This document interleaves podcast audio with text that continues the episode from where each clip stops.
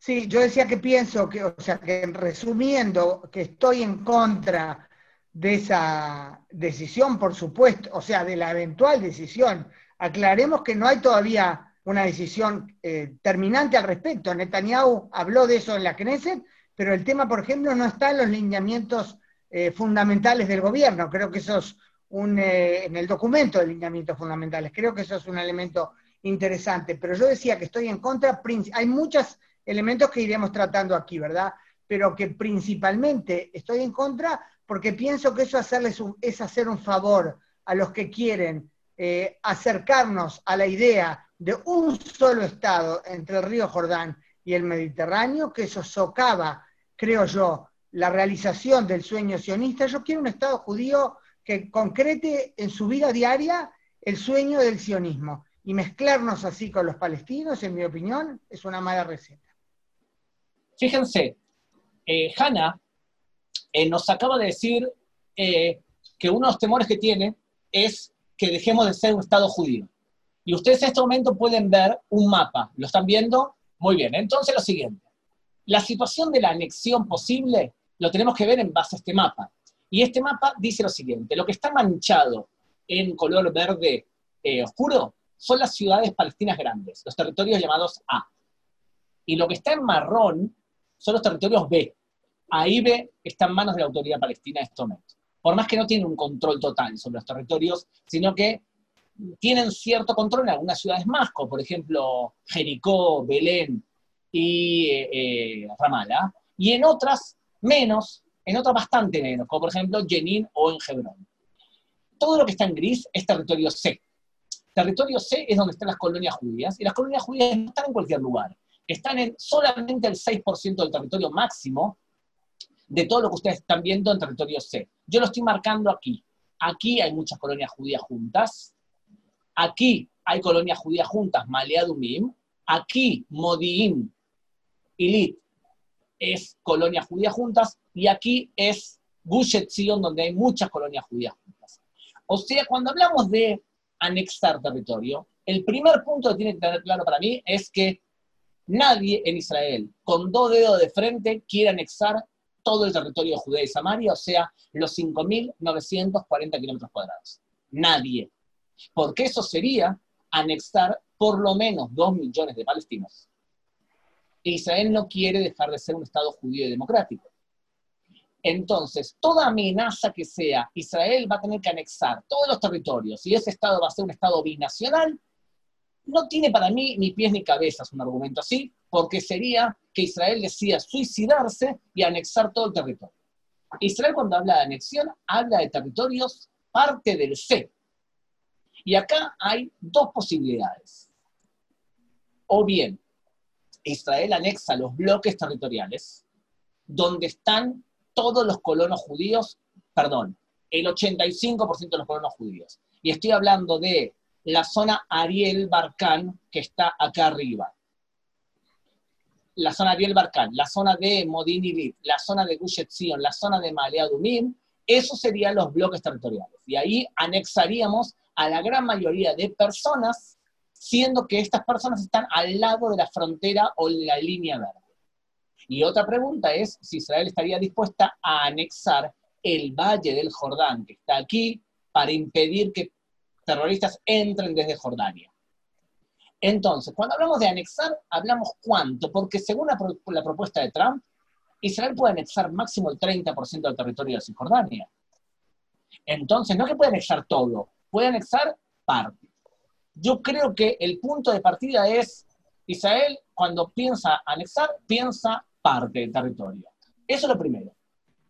Lo segundo, hay una discusión enorme con respecto a si una anexión sería parte del derecho internacional o no sería parte del derecho internacional. Y no crean que es tan simple. Porque sí, hay abogados que dicen tal y cual cosa, y hay muchos abogados que dicen lo contrario. No es totalmente eh, eh, terminante esta discusión. Por ejemplo, Alan Dershowitz dice que ha llegado el momento de demandar en la Corte Internacional el derecho de Israel a anexar territorios. Lo voy a explicar en dos palabras, porque lo más fácil es, y en la prensa lo que se dice es que todo territorio conquistado por la fuerza es territorio ocupado.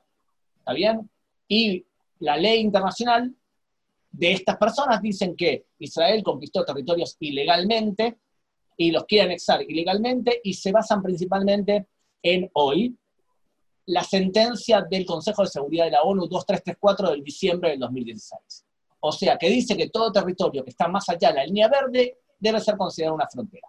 Tiene que tener lo siguiente, que tener en cuenta lo siguiente. Lo que dice el Consejo de Seguridad de la ONU no es ley internacional. Puede inspirar a jueces, pero no es ley. Son decisiones políticas.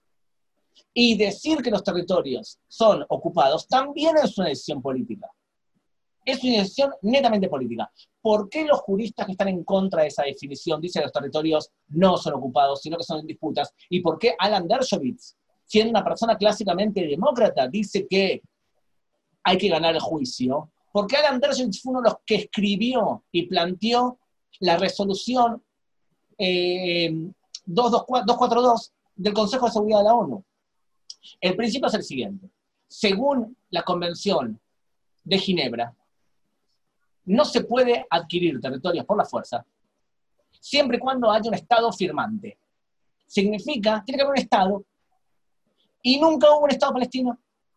Los territorios esos, conocidos como Judea y Samaria, eran territorios que fueron anexados por Jordania de forma ilegal. Y nadie lo reconoció. No reconoció salvo, Pakistán. E Inglaterra nadie, reconoció esa anexión. Y por lo tanto, nunca hubo una frontera y lo que había era una línea cese de fuego que separaba Jordania con Israel. Cuando Israel fue atacada en la guerra del 67, viene el juez Julius Stone de Australia y dice, yo estoy a favor, y no solamente él, muchos juristas del mundo, con la doctrina Stone. Y lo que dice la doctrina Stone es, si alguien me ataca a mí, yo puedo contraatacar y castigarlo tomando territorios. Yo no puedo solamente defenderme, porque si yo no hago eso, lo que va a ocurrir es que mañana va a venir otro pueblo y otro pueblo va a atacar por la fuerza y no va a pagar ningún precio. Tiene que pagar un precio. Va a decir Julius Stone. Y en este caso determinado no solamente hay que pagar un precio, sino que los territorios no eran propiedad legal de nadie. Y por eso dice la resolución 242 de la ONU, dice, que Israel debe retirarse de territorios, no de todos los territorios, porque debe adaptar sus necesidades de seguridad. Entonces, hay una premisa legal. Eso no significa que la Unión Europea lo va a aceptar que eso sea legal, porque la Unión Europea ya decidió que es ilegal. Pero la Unión Europea tomó una decisión política. Y puede ser que lleguemos a una Corte de Justicia con este tema. Y también la Corte de Justicia no es solamente legal. Se puede interpretar la ley de forma de que se adapte a un prejuicio político. Pero yo no saldría al punto de partida que toda anexión es ilegal de, acuerdo a la ley internacional, porque no es así. Hay muy buenos argumentos para decir que Israel en este momento tiene territorios en disputa con respecto a Judea y Samaria, y por lo tanto podría, a través de un acto, hacer algún tipo de acción. Ahora, el problema principal con la anexión de parte del territorio de Judea y Samaria es que no estamos negociando con nadie. Porque lo ideal sería que negociemos con la autoridad palestina y hagamos quizás lo que propuso Olmert en un momento, que era, nosotros nos quedamos con casi todos los colonos, pero compensamos a los palestinos con un 6% del territorio y hacemos swap, intercambiamos territorios. Yo estoy de acuerdo con eso, ¿está bien?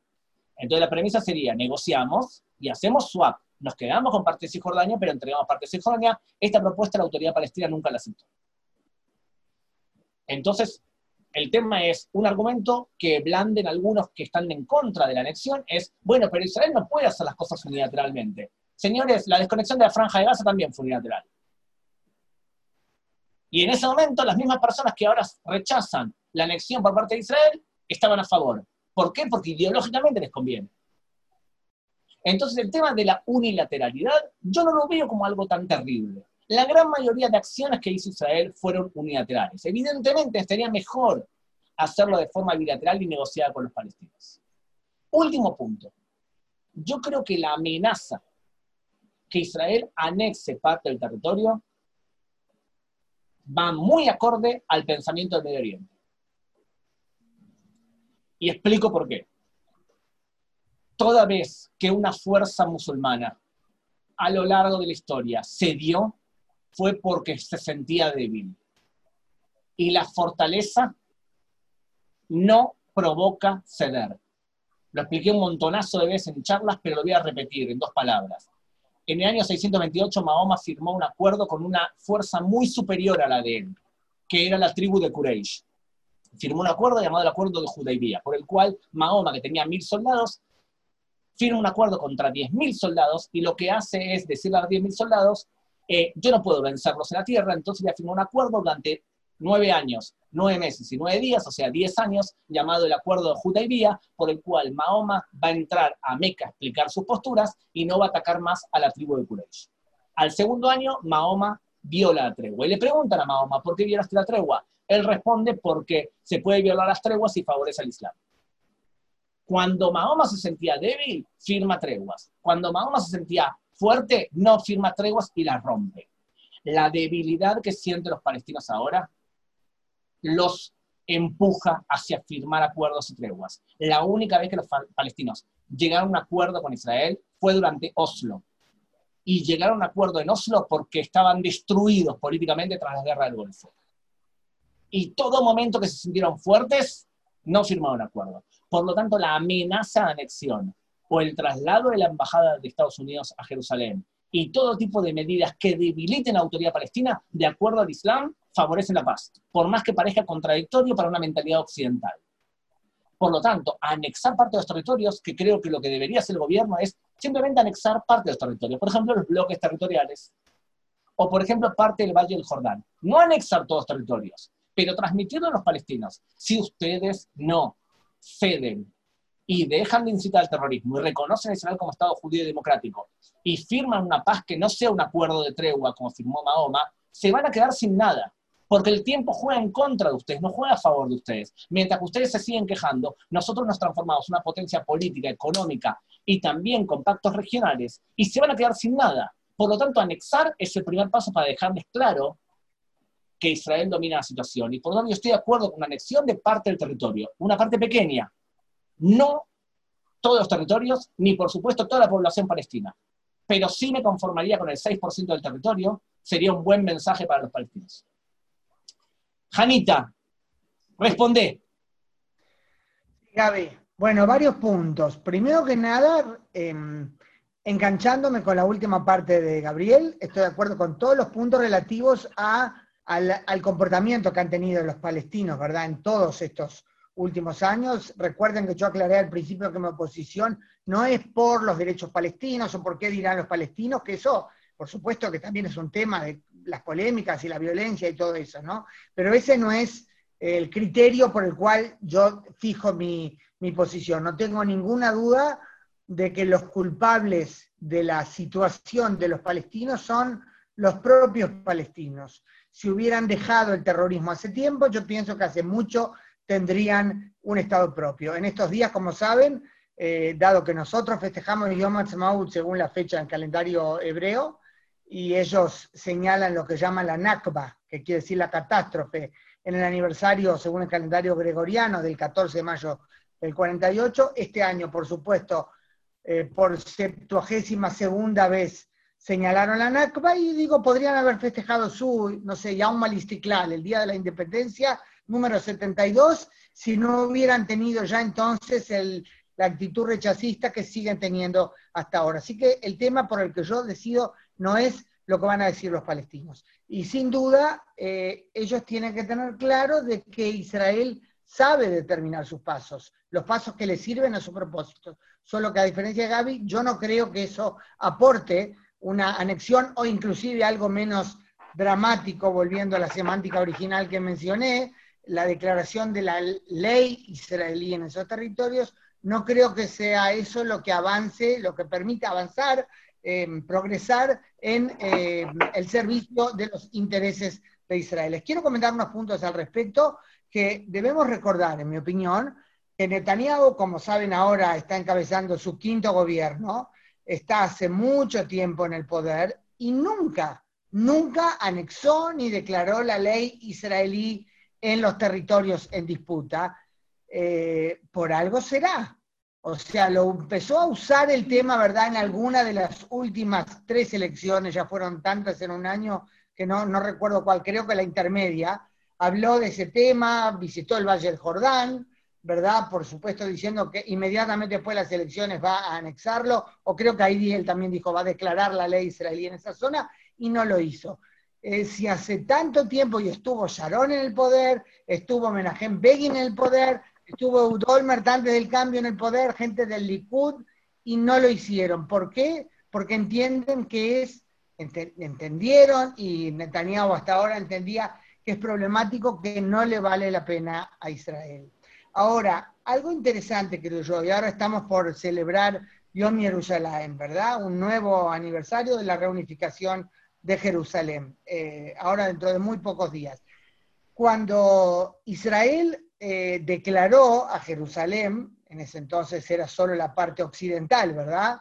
Eh, aunque abro un paréntesis, eso no es el tema original, pero la, Jerusalén nunca había estado dividida hasta que la guerra árabe, ¿verdad?, contra Israel, contra el naciente Israel en el 48, por eh, o sea, llevó a esa división porque la línea de armisticio donde se detuvieron los combates, esa fue la línea de división de Jerusalén. Antes había solo una Jerusalén, digo por la problemática de los términos Jerusalén este, Jerusalén oeste.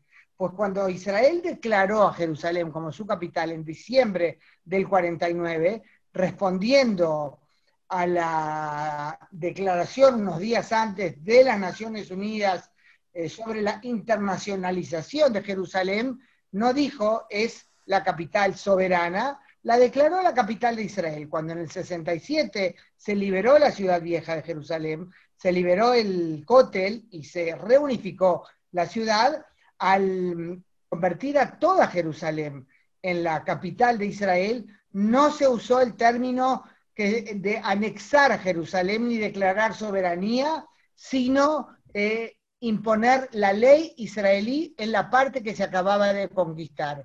Lo mismo pasó con la ley de Jerusalén en el 80, julio del 80 creo que fue, y lo mismo con la ley del Golán en el 81. Se declaró la legislación israelí y no la soberanía. Claro que puede parecer, ¿verdad?, un juego de palabras medio tonto, porque como sabemos, no es que formalmente había una, una disposición o, un deseo de dejar eso abierto para negociaciones. No. Y cuando la administración Trump reconoció la soberanía israelí en el Golán, aunque la terminología israelí en la ley del Golán del 81 no había sido hablar de soberanía, sino de legislación israelí, claro que Israel festejó, o al menos parte, ¿verdad?, del campo político israelí, que Trump estaba reconociendo la soberanía israelí en el Golán. Eh, creo que estos son unos elementos eh, a tener en cuenta. Ahora, em, algo que me parece que es interesante. Yo decía antes que una, una cosa es la terminología que usa Netanyahu y otra la que usan los líderes de los asentamientos judíos en los territorios en disputa. Justo les cuento que el sábado eh, salió en uno el viernes, perdón, en uno de los suplementos del Yediota Geronot, una nota grande en la que entrevistaban a algunos de los líderes de los colonos, digamos, aunque ya les dije no me gusta el término, entre ellos justamente el que es el jefe, o sea, uno de los principales em, jefes regionales en el Valle del Jordán, la zona de la que se dice que sería la primera en ser anexada o declarada parte de la ley israelí, eh, la Giani, ¿cómo es el nombre propio, Gaby? Me olvidé. Y Shmuel Agiani, ahora me viene la duda. Bueno, el Agiani es del Valle del Jordán y además él es el jefe de lo que se llama en hebreo Moetze Tiesha, que es un acrónimo que quiere decir el Consejo de los Poblados Israelíes en Judea y Samaria, ¿no? Bueno, antes incluía Gaza, pero quedó el nombre igual. Eh, y él y el jefe del Consejo, el Consejo Regional de una de las zonas al sur de Hebrón, que vive en el asentamiento de Otniel, eh, poniendo el grito en el cielo ante la eventualidad que se implemente el plan de Trump, incluyendo eh, el mapa de la anexión, que se refiere solamente a parte, ahí sí hablan de anexión, se refiere solamente a parte del territorio, 30% del territorio de Judea y Samaria, eh, porque, y ellos con los mapas en la mano decían, esto es una locura, nos arruina la vida, convierte a 15 de los poblados de los asentamientos en enclaves en medio de territorio palestino y explicaba ahí todos los recovecos del mosaico de, laberinto, mejor dicho, no mosaico de carreteras, cómo sería según el plan de Trump. Y uno dijo una frase, era este Lagiani del Valle del Jordán, dice, la tierra de Israel es más importante que la soberanía. Eso fue, me parece, una frase muy simbólica diciendo, si se traduce en el terreno, en la práctica, ese plan de Trump, aparte de la problemática para la población judía que se opone a un elemento central del plan de Trump, que es la creación del Estado palestino independiente, o al menos negociaciones serias para llegar a la creación del Estado palestino independiente, eh, dicen, eso sería un serio problema, si se cumple así, nuestra vida se convierte en un infierno, vamos a tener que mandar a los chicos a la escuela, este decía el del asentamiento de Otniel, en eh, vehículos militares porque tenemos que pasar por territorio palestino. O sea que entre las grandes declaraciones y lo que podría pasar en el terreno hay realmente una diferencia. Habría mucho más para, decir, pero veo que acá hay muchas preguntas que sin lente no las puedo leer. Este, em, bueno, quizás, no sé, Gaby, ¿te parece que veamos las preguntas? las preguntas van después. Las preguntas van ah, después. Ahora tiene que contestar Gabriel. ok. Ok, eh, lo siguiente. Durante el gobierno de Obama, tuve la suerte de entrevistar una vez a Mahmoud Abbas. Y yo le pregunté si él estaba de acuerdo con lo que le había propuesto Olmert, que era que Israel se quede con el 6%, de hecho el, 5, el 6%, 6.2%, y que le paguemos con 5.8% del territorio que estaba dentro de Israel. O sea, swap, intercambio 6%. Y Mahmoud Abbas dijo no. La respuesta es, yo soy un hombre de negocios. Si los territorios de, que se quiere anexar Israel valen más o menos 20 mil millones de dólares, yo quiero que me den territorios por el mismo valor. Entonces le pregunto, pero esos territorios valen ese, dinero porque nosotros lo transformamos en un territorio que vale. Antes de eso no valía nada ese terreno. Fíjense la respuesta de Mahmoud Abbas hace más o menos 10 años cuando estaba Obama, se sentía que tenía la sartén por el mango. Y por lo tanto, podía seguir diciendo que no, por más que la propuesta de eh, era muchísimo mejor al plan de Trump. Muchísimo mejor. Ojo, también la propuesta de la partición de Palestina del 47 era muchísimo mejor a lo que tiene ahora. Y siempre dijeron que no. Siempre dijeron que no. Ahora bien, viene Trump y viene con otra visión. Y tiene, Trump viene con una visión jabotinskiana clásica. Él lo que dice es, acá hay un problema psicológico y hay que transmitirle al lado palestino que el tiempo juega en su, en su contra. Y por lo tanto, voy a tomar una serie de medidas para debilitarlos y que entiendan que el tiempo juega a su, contra. Les hace un montón de recortes económicos, le recorta el dinero para UNRWA, ¿verdad? Alguien que tiene el micrófono abierto, eh, le recorta el, dinero para honra, amenaza con eh, anexar territorios y le permite a Israel anexarlo. Y la pregunta del millón acá es, ¿cómo van a reaccionar los israelíes y cómo van a reaccionar los países árabes de alrededor? Cuando hablamos de cómo van a reaccionar los israelíes, yo digo que la inmensa mayoría, incluso de partidos como Meretz, están de acuerdo con la anexión de los bloques territoriales. Están de acuerdo con la anexión de casi todos los colonos judíos, no de los territorios aislados, de las colonias aisladas, de esas colonias que tienen mucha gente concentradas en poco terreno. ¿Está bien? O sea que hay cierto consenso en eso. Si eso va a ser la anexión, creo que va a tener respaldo dentro de la sociedad israelí e incluso Cajol Labán y otros partidos también, también estarán de acuerdo. Como por ejemplo el Partido Laborista. O sea que anexar cierta parte no debería ser un problema. ¿Qué pasa con los países árabes de alrededor? Bueno, la pregunta acá no es si van a tomar medidas en contra de Israel. La, pregunta acá es si se van a quedar en las palabras solamente o si van a hacer algo concreto. El principal, la principal preocupación para Israel es qué va a hacer Jordania. ¿Jordania acaso va a romper el pacto con Israel o lo va a enfriar? Yo creo que no. Y creo que el primer paso que va a hacer Netanyahu no va a hacer anexar el Valle del Jordán. Pero imagínense que Israel lo hace. Hoy la dependencia de Jordania en Israel es mucho mayor de lo que Israel necesita Jordania. Mucho mayor. tanto en agua como en gas, como en protección de las fronteras. El rey de Jordania no tiene problemas que nosotros controlemos las fronteras. Más aún, prefiere que la controlemos nosotros y que no la controlen los palestinos. Lo que pasa es que la pregunta del millón es si él va a poder hacer frente a la oposición interna que tiene él. Entonces deberíamos medir la reacción del rey de Jordania de acuerdo a cuánto miedo tiene él que la oposición de los hermanos musulmanes dentro de Jordania le haga temer el poder. Eso se podría traducir en un enfriamiento de las relaciones o en una declaración que congela el acuerdo de paz. Si eso es así, yo creo que el gobierno israelí podría decir, triunfamos. Vuelvo a repetir, si el rey de Jordania declara que congela el pacto de paz con Israel, pero no toma ninguna medida más, eso creo que debemos interpretarlo como que es un logro para Israel. Si va a ser algo más que eso, para mí es una desgracia para Israel. ¿Cómo van a actuar los países árabes? La tendencia general del mundo árabe es que están hartos de los palestinos. Hartos. Entonces tenemos relaciones muy buenas con muchos países del Golfo Pérsico y también con Arabia Saudita y también con Egipto, que desde el punto de vista programático yo no creo que tengan ningún problema ellos en sacrificar a los palestinos. Otra vez, la pregunta va a ser, ¿qué van a hacer ellos desde el punto de vista práctico? Eh, nuestro problema principal con la anexión posible va a ser cómo va a actuar el principal problema histórico que tiene Israel y no solo los países árabes el principal problema histórico que tiene Israel se llama la Unión Europea. Y las razones son muchísimas. Acá hay gente, incluso hay diputados de la Unión Europea, he visto a Blanca, he visto a Maxo, eh, eh, entre la gente, gente que admira Israel, apoya Israel y que forman parte de la representación política de la Unión Europea. Nosotros tenemos un problema con la Unión Europea hace años.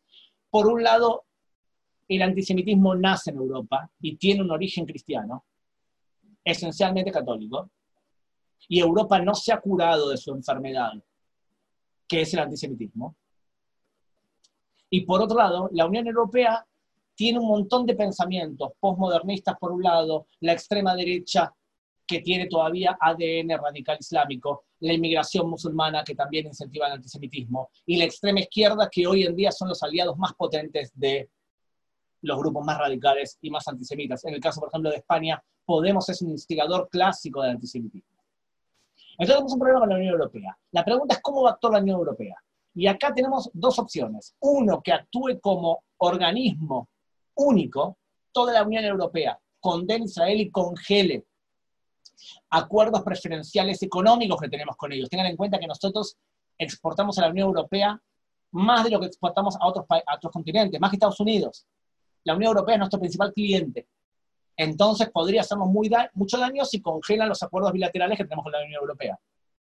Podría ser que nos castiguen a través de sacarnos de todo tipo de programas tecnológicos que fomenta y que paga la Unión Europea que nos podría hacer daño. Para tomar una decisión conjunta, la Unión Europea necesita que todos los países estén de acuerdo. Y hoy tenemos por lo menos varios países de Europa del Este y Austria, por ejemplo, o por ejemplo Checoslovaquia, que se oponen a una sanción en contra de Israel. Hoy los principales instigadores en contra de Israel dentro de la Unión Europea son Luxemburgo e Irlanda. Y por supuesto el gobierno español, que tiene un montón de mambos con nosotros. Ahora, ¿qué puede ocurrir? Sí puede ocurrir sanciones bilaterales. Y lo que se habla hoy es que países bilateralmente adopten sanciones en contra de Israel. Y el punto final es, muy bien, ahora está Trump y ve con vistos buenos una anexión por parte de Israel. Pero ¿alguien me puede asegurar que Trump en noviembre va a volver a triunfar las elecciones después del corona? No queda muy claro. ¿Y qué pasa si viene un gobierno demócrata y se va para atrás y es una antítesis de Trump y una de las medidas es castigar a Israel por la anexión? Por todo lo que acabo de decir ahora, yo creo que, para resumir, mi postura es, ¿es bueno anexar parte de los territorios? Porque teológicamente es un buen mensaje para el mundo musulmán, acerca la paz. Es bueno anexar solamente una pequeña parte donde están la mayoría de los colonos judíos. Hay que hacerlo con moderación, dentro de los cánones de la lógica, intentar ser lo más tranquilo para no recibir ni castigos bilaterales de la Unión Europea y también para poder abrir el paraguas en, cambio, en caso de que haya un cambio de gobierno y el gobierno próximo nos quiera castigar en Estados Unidos por haber hecho algo radical. Yo creo que esa es una de las razones por las cuales Netanyahu dejó afuera a Yamina. Lo dejó afuera el partido más derecha de Israel, porque el partido más derecha iba a exigir más anexión creo que el gobierno actual sí puede anexar, pero va a anexar poco. Y eso es una buena noticia para Israel. Si anexa mucho, digámoslo de otra manera, si anexa del 6 al 10%, estemos felices. Es una buena decisión. Si anexa más del 10%, se va a meter en una camisa de 11 varas. Nadie dice que la anexión del 6% no significa que después pueda anexarse más, porque el mensaje que transmitieron los palestinos es, el tiempo juega en contra de ustedes. Somos una potencia militar, una potencia económica, una potencia cada vez más fuerte políticamente. Si no acceden a firmar una paz total con nosotros, se van a quedar sin nada. Y eso puede hacerse a través de la política del salami, parte a parte. Eduardo, tú diriges las preguntas. Sí, justamente con las limitaciones de hora, las preguntas son prácticamente para los dos, ustedes van alternándose. La primera, muy corta. Dice Sammy Apple, ¿qué tal anexar los bloques y ofrecer un swap? Ante todo, cuando se habla de ofrecer un swap en intercambio territorial, uno puede estimar que estamos hablando de una negociación con el otro lado, en cuyo marco una de las medidas a, a tomar por Israel sería anexar o imponer la legislación israelí o la ley israelí en determinadas zonas.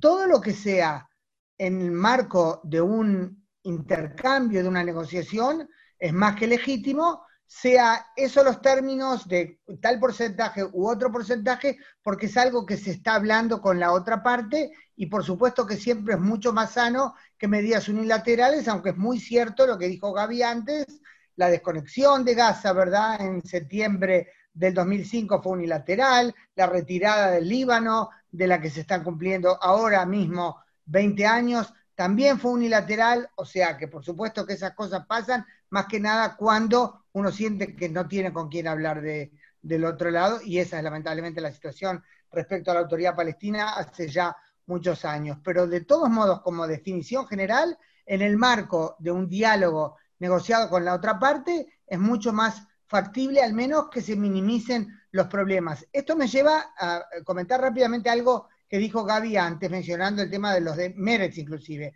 Yo les cuento que antes de, creo que fue hace dos o tres elecciones, entrevisté a la que era en ese momento la jefa de Meretz, Tamar Zandberg. Ella también me habló a favor, y me sorprendió por lo explícita que fue, me habló a favor de la, digamos, la permanencia, ella no usó la palabra anexión, pero del hecho que los bloques de asentamientos, ¿qué quiere decir para quien no está em, familiarizado con el término. Es un término que data de los tiempos de Bush hijo y Ariel Sharon, em, eh, o sea, de, incorporar al territorio israelí los territorios, las zonas de eh, Judea y Samaria en las cuales vive el grueso de los habitantes judíos a cambio de, eh, como decíamos, de territorios en otros lados. Ahí está, Gaby lo está marcando. Pues Tamar Zandberg también me hablaba en favor de los bloques de asentamientos como parte de Israel en el marco de una solución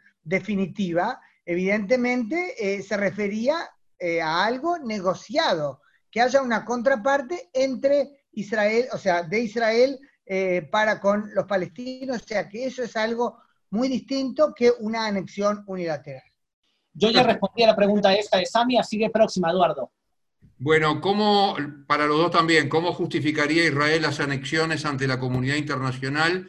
Pregunta si no habría una estampida de reacciones adversas para Israel y las comunidades en la diáspora. Yo ya respondí con respecto a esto, creo que eh, ah, va a haber varios niveles.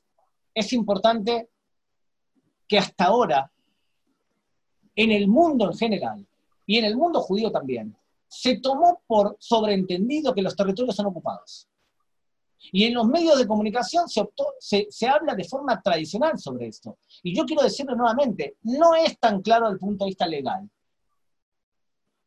En Chile, por ejemplo, Gabriel Saliasnik, en un debate con Daniel Jadwe en, la televisión chilena, él explicó que los territorios son territorios en disputa que no pueden ser considerados territorios ocupados. Y Daniel Jadwe se agarró de la cabeza como si fuese algo que es algo no aceptado. Yo les recomiendo realmente, si Israel va a hacer algo y tú eres portavoz de la comunidad judía, conocer básicamente el estatus legal de los territorios. Porque una cosa es lo que diga la ONU, e incluso el Consejo de Seguridad de la ONU, y otra cosa es lo que diga la ley fría. Lo que diga la ley fría. Y yo creo que si recordamos que los territorios no son ocupados de acuerdo a la ley internacional, sino que también hay otras opciones y que no está definido el tema de todo, eso vamos a tener que explicarlo. Porque solamente se puede explicar por qué Israel se atreve a anexar si explicas que no es ilegal. Algo más respecto a las reacciones. Como recordarán, yo dije al principio que mis argumentos principales no se refieren a las tormentas que podrían estallar, sino a lo que yo creo que es mejor eh, para Israel. Y abriendo un paréntesis en el tema de las reacciones, creo que la práctica no cambiaría nada. También ahora, cuando Israel tiene que actuar por consideraciones de seguridad, sea en la frontera oriental, el Valle del Jordán o en Judea y Samaria, lo hace sin reparos. Claro que es más cómodo si uno está metido en el territorio, ¿verdad? Este, pero Israel toma las medidas de seguridad necesarias para proteger su territorio, a la población, también en la situación actual en la que no hay ni anexión, ni declaración de soberanía, ni de la ley israelí de los territorios en disputa. Cierro paréntesis. Volviendo al tema de las reacciones. Yo pienso que uno de los problemas principales sería, y Gaby hablaba de la debilidad de los palestinos, ¿verdad? Yo pienso que uno de los temas centrales que perpetuarían la debilidad política de los palestinos es justamente como los países árabes, como dijo Gaby antes, están hartos del tema palestino, pero de boca para afuera no lo pueden eh, decir realmente, y se deben a sus pueblos en cierta medida, a los regímenes árabes, este, pues eh, el hecho es que eh, el tema palestino, yo decía, ¿qué es lo que va a perpetuar la debilidad política? Es que queden o que sigan relegados a, al último plano en medio de un mar de cosas que están pasando en la región. Y lo que haría Israel, lo que conseguiría Israel si anexa los territorios, es un gran favor a los palestinos de devolver el tema palestino a la mesa central de la arena internacional al foco principal, les haría un gran favor político, los levantaría nuevamente en lugar de dejarlos allí olvidados, digamos, del punto de vista político, como están ahora en gran medida, eh, en la que no son, eh, o sea, una situación en la que no son el tema central de atención en la arena internacional. Si Israel anexa, los devuelve al centro de los reflectores, en mi opinión. Eh, claro, perdón, la pregunta era, Eduardo, discúlpame, si esto afectaría a las comunidades. No hay duda que cuando hay un problema que involucra este, a Israel, claro, que sabemos del 2014 lo que pasó, numerosas expresiones antisemitas en los diferentes países eh, con los que tuvieron, eh, con las que tuvieron que lidiar las comunidades judías. Ok, acá hay una pregunta que, que pregunta, ¿amenaza de tercera intifada les parece a ustedes? Sí, Sí, de hecho ya hay en la calle palestina enojo que viene no por la anexión en sí, porque empiezan a sufrir los daños económicos del corona, de forma muy grave. Si a eso le sumas una incitación constante que hacen la autoridad palestina y por supuesto el Hamas. La autoridad palestina se ha pasado los últimos dos meses incitando en contra de los judíos. Que los judíos lo que hacemos es expandir el corona y lo hacemos a propósito y el diálogo común es que Israel, los soldados israelíes, lo que hacen es poner el corona en las manijas de los autos para que los palestinos se contagien, o que los soldados israelíes dejan pasar a palestinos por cañerías en Tulkarem para que se contagien. Eso es el diálogo normal.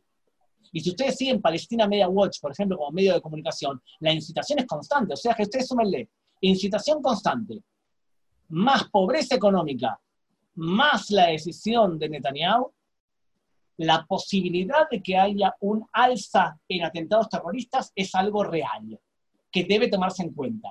De la misma forma que cuando se abrió las Minarota Kotel, los túneles del templo, también hubo una reacción violenta.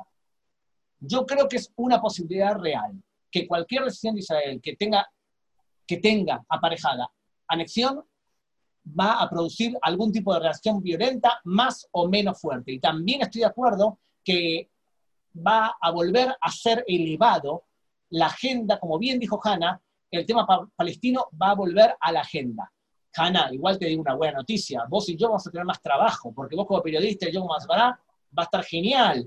De todas formas, fuera de eso, creo que sí, las dos cosas que está diciendo es verdad y también la posibilidad de violencia es verdad. La pregunta del millón es, como bien escribió alguien acá, es hasta qué punto tú tienes que decidir de acuerdo a todo esto o de acuerdo a lo que es bueno para Israel. ¿Vos querés agregar algo, Ana, o hago otra pregunta? No, está bien, siempre hay algo más para comentar, pero está bien. No, pero, la otra pregunta es pariente, porque también pregunta, y si querés empezar tú, Ana, si va les parece que van a haber sanciones económicas y diplomáticas. Me parece eso muy probable del lado europeo, como bien dijo Gaby antes, eh, pero esto me lleva, eh, sin detallar este punto específico, a algo que quería comentar antes, hablando de reacciones, que por un lado es muy cierto lo que dijo Gaby, que ahora sabemos el gran amigo de la Casa Blanca, eh, Trump, qué pasa si él mm, no va a seguir en el poder, ¿verdad? O van a cambiar, va a cambiar el carácter de la administración. Pero yo antes de eso le diría, ¿cómo reaccionaría Trump con lo impredecible que sabemos todos que es si Israel avanza hacia la implementación de parte de su plan, el plan del siglo, solo lo referente a la anexión y no contempla siquiera lo que es la parte central, de hecho, del acuerdo, que es el avance hacia un Estado palestino. Estamos tan seguros de que él, por más que hable de The Land of the Bible, que él va a aceptar eso, que no sea realmente su plan, yo no estoy tan segura. Eh, y con él no se puede saber. O sea, si bien quiere sí satisfacer a sectores este, mm, ultraconservadores que apoyan su administración, sectores religiosos también cristianos, ¿verdad? evangelistas, más que nada muy favorables a Israel, del punto de vista político, porque lo que va a determinar ahí no es su amor por Israel, y yo creo sí que él tiene una gran empatía, sino lo que él considera el interés de cara a noviembre y después. Y si él considera que la implementación israelí solo de una parte es nociva y que se tiene que aceptar el plan completo, o sea, incluyendo lo referente a un Estado palestino, no pondría las manos en el fuego por una reacción tranquila de su parte. Y creo que no sería muy bueno lidiar con eso. Pero para mí realmente eso no es lo principal, como comenté antes, ¿no? Yo creo que, creo que Trump no va a ser problema. Si Israel decide anexar 6% del territorio los bloques territoriales y anexar parte del Valle del Jordán, eh, Trump, por más que los palestinos no quieran negociar, Trump no nos va a hacer problemas en eso, más aún cuando los, no hay otra forma de llamarlos, los bobos de la autoridad palestina hoy, a través de varios medios de comunicación, dicen que hay que llevar a juicio la Corte Penal Internacional al embajador de Estados Unidos por hacer crímenes de guerra. Cuando dicen cosas así, o cuando rechazan negociar y rechazan de plano cualquier propuesta de Trump, lo único que hacen es enterrarse a sí mismos. Y yo creo que esto es sintomático de los palestinos. El mayor líder que ha tenido Israel, para mí, fue David Ben Gurión, por más que filosóficamente yo soy jabotinskiano. Y cuando Ben Gurión aceptó la partición de Palestina y aceptó crear un Estado de Israel, demostró una enorme fortaleza. Decir sí es señal de fortaleza. Decir no es lo más fácil. Y los palestinos siempre dicen que no, y no importa el condimento. Entonces, ¿cuándo pueden llegar a decir sí? Bueno, históricamente, cuando están muy débiles. Y ha sido muy pocas veces, porque la comunidad internacional los protege y los sobreprotege. Son el mártir constante de la comunidad internacional. Hay otra pregunta. Sí, hay pregunta para los dos. Eh, ustedes verán si la contestan los dos. ¿Se ha considerado la posibilidad de poner a referéndum o votación esta anexión? Acá no es un sistema muy usado el tema del referéndum, perdón, el recurso del referéndum. No se ha hablado explícitamente de eso porque tampoco hay una decisión del gobierno todavía. Yo les comentaba antes como punto curioso que el tema de la anexión ni siquiera está en los lineamientos fundamentales del nuevo gobierno, que de todos modos prestó juramento recién ayer, ¿verdad? Les comento al respecto, perdón, un poquito yéndome del tema del referéndum. Hoy cuando Benny Gantz asumió como ministro de Defensa eh, habló claramente de pasos políticos a los que aspira, movimientos políticos a los que aspira en el marco también de la implementación de la política de seguridad. O sea, hay sí diferencia de todos modos entre Benny Gantz y Benjamin eh, Netanyahu. Alguien dijo ayer, ya no me acuerdo quién fue, que lo único seguro que en común es los dos se llaman Benjamin. Este, vamos a ver qué pasa con el tiempo. Pero concretamente, volviendo a la pregunta, eh, no se ha hablado mm, de eso, menos que mm, Gaby, decime si yo estoy confundida, este, porque no hay una decisión concreta que uno diga vamos a ponerlo a discusión del pueblo. Sí, en Israel eh, el tema de los plebiscitos tienen que ver más con retiradas que, con anexiones. Así que eh, no, no, no está muy establecido algo así. Vamos con las dos últimas preguntas, así cumplimos la hora. Yo sé porque si no Gabriel va a perder el examen porque va a llegar tarde. ¿Qué legislación se aplica actualmente en estos territorios? Hay dos Gaby, dale, ¿querés? Dale. Lo explico rápido. Eh, eh, Israel lo que hizo fue implementar en los territorios de Judea y Samaria la ley israelí, pero el responsable legal de todo lo que pasa en los territorios de Judea y Samaria es el ministro de Defensa. Y el ministro de Defensa le da la posibilidad de administrar los territorios a la autoridad militar, o sea, el jefe del comando de Cisjordania. ¿Está bien? Todo lo que ocurre dentro de asentamientos israelíes rige la ley israelí. Y si una ambulancia va camino a Ariel, que está en los territorios, la ambulancia pasa y está ahí porque el ministro de Defensa lo permite. La anexión lo que vendría a decir es que no hay ningún tipo de diferencia entre lo que ocurre en Ariel y lo que ocurre en Tel Aviv. Eso también es una mala noticia para los colonos judíos de Cisjordania, porque por ahora podían construir con el viva la pepa, porque regían las leyes jordanas Ahora, si les implementan algo así, van a tener que empezar a hacer las cosas bien desde el punto de vista de la construcción. O sea que también tiene sus desventajas para los colonos, para los asentamientos, pero de todas formas, desde el punto de vista legal, eso es lo que rige.